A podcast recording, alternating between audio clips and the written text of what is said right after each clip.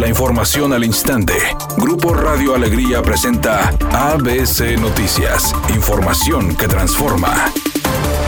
El secretario de Salud en el Estado, Manuel de la O, dio a conocer que en las últimas 24 horas se detectaron y confirmaron 1.750 casos de COVID-19 en entidad y 43 fallecimientos. Además, nuevamente aseguró que Nuevo León se encuentra en una situación crítica en lo que se refiere a los contagios y fallecimientos, por lo que volvió a hacer un llamado a la población para que sigan las medidas de prevención contra el coronavirus, como el uso correcto del cubrebocas, el lavado constante de manos, el uso de alcohol en gel y el respeto de la sana distancia. Además, exhortó a las personas que empiecen a tener los síntomas propios de esta enfermedad, acudir de inmediato a realizarse la prueba para confirmar o descartar que se porte el virus y si esta resulta positiva, aislarse aproximadamente 15 días, contando siempre con apoyo médico y en caso de que los síntomas sean agudos, acudir a un hospital público o privado. Por otra parte, informó que Monterrey sigue liderando en la cantidad de contagios con 60.611, seguido de los municipios de Guadalupe y Apodaca con 31.208 y 23.962 casos respectivamente. Finalmente, el secretario secretario de Salud lamentó el fallecimiento de un niño de dos años de edad por COVID-19 en la entidad,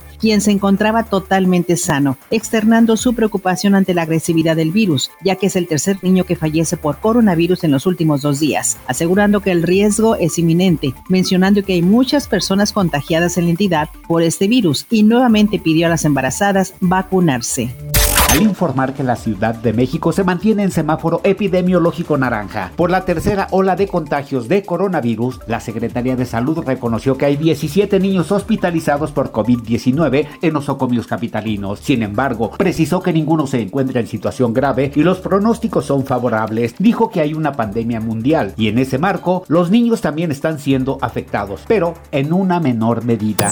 Editorial ABC con Eduardo Garza. La arquidiócesis de Monterrey y el arzobispo Rogelio Cabrera ya ordenaron meter maquinaria pesada en lo alto de la Loma Larga, donde pretenden hacer una explanada con un monumento a la Virgen para que sirva de turismo religioso. A los habitantes del sector les preocupa que al hacer la plancha de concreto, el agua de lluvia que actualmente absorbe el cerro se vaya a escurrir por calles y avenidas de la Independencia y arrase con casas y patrimonio familiar de los vecinos. La obra de la iglesia no tiene permisos, ni estudios hidrológicos, ni de impacto ambiental. Solo saben que es un buen negocio el turismo religioso. Y a los vecinos, Dios quiera y no les pase nada. Tigres buscará esta noche sacudirse la malaria y volver a la senda del triunfo. El equipo dirigido por Miguel Herrera se mide a las 19 horas en contra de Club Puebla en el Estadio Cuauhtémoc.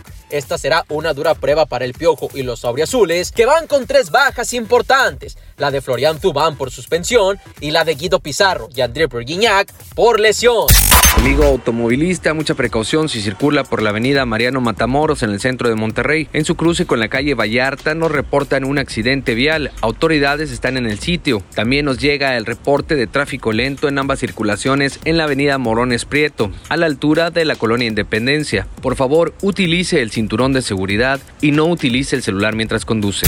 Es una tarde con escasa nubosidad. Se una temperatura mínima de 28 grados. Para mañana sábado se pronostica un día con cielo parcialmente nublado. Una temperatura máxima de 32 grados, una mínima de 22. La temperatura actual en el centro de Monterrey 34 grados. ABC Noticias, información que transforma.